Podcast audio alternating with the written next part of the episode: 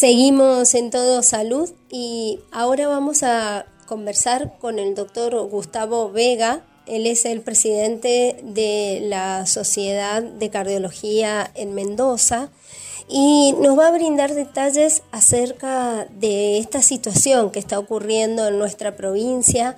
Por un lado, honorarios muy bajos para los especialistas en salud cardiovascular, lo cual hace que tengan que migrar a otras provincias donde se paga mejor o a otros países.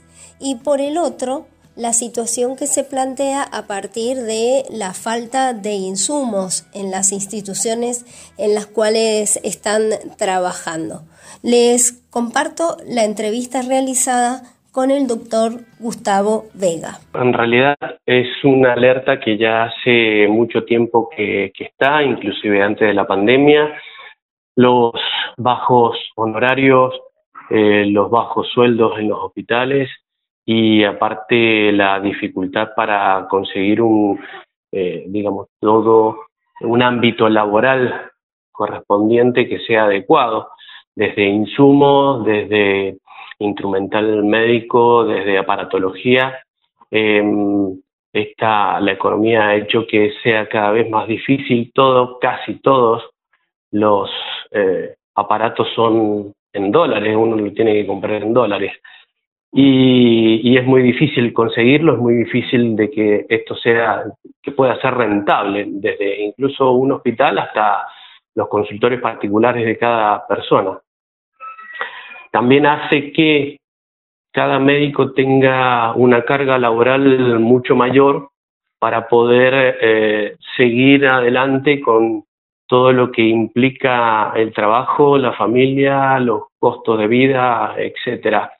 Eh, eso es en desmedro muchas veces de una sacar tiempo eh, tanto en la familia como para seguir estudiando y formándose, ¿no? El tema de los coseguros está en relación sobre todo con obras sociales y prepagas, que si bien yo desde el punto de vista como presidente de la Sociedad Mendocina de Cardiología, que es un ente científico, no es gremial, eh, tampoco hacemos la tarea de facturación, es solamente científico.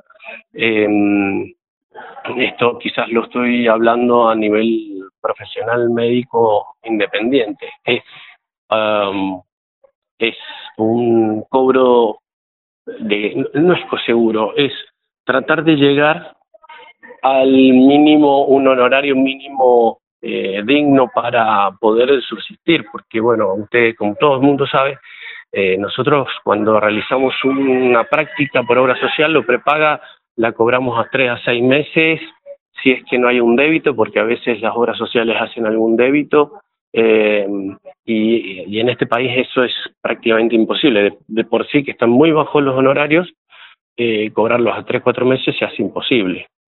Hemos tenido la posibilidad de eh, aprobación de comprar un equipo médico en, en mi hospital, pero mm, no, no se presentaron a la licitación porque las licitaciones son todas en peso y estos equipos son en dólares, así que nadie quiere vender en este momento.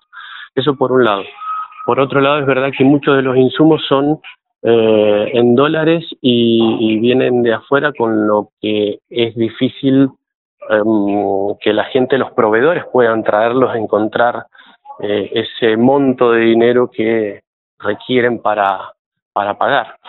Eh, no estoy tampoco en el hospital encargado de la compra de insumos, pero, pero es lo que está ocurriendo. Mira, fundamentalmente en tema de honorarios en hospitales hace que mm, eh, los médicos se vayan a otro lugar a trabajar. Tanto o se van a la parte privada o se van a otra provincia que en general tiene un sueldo más alto o la gran mayoría se va a otros países, en este caso nosotros eh, muchos se han ido a Chile.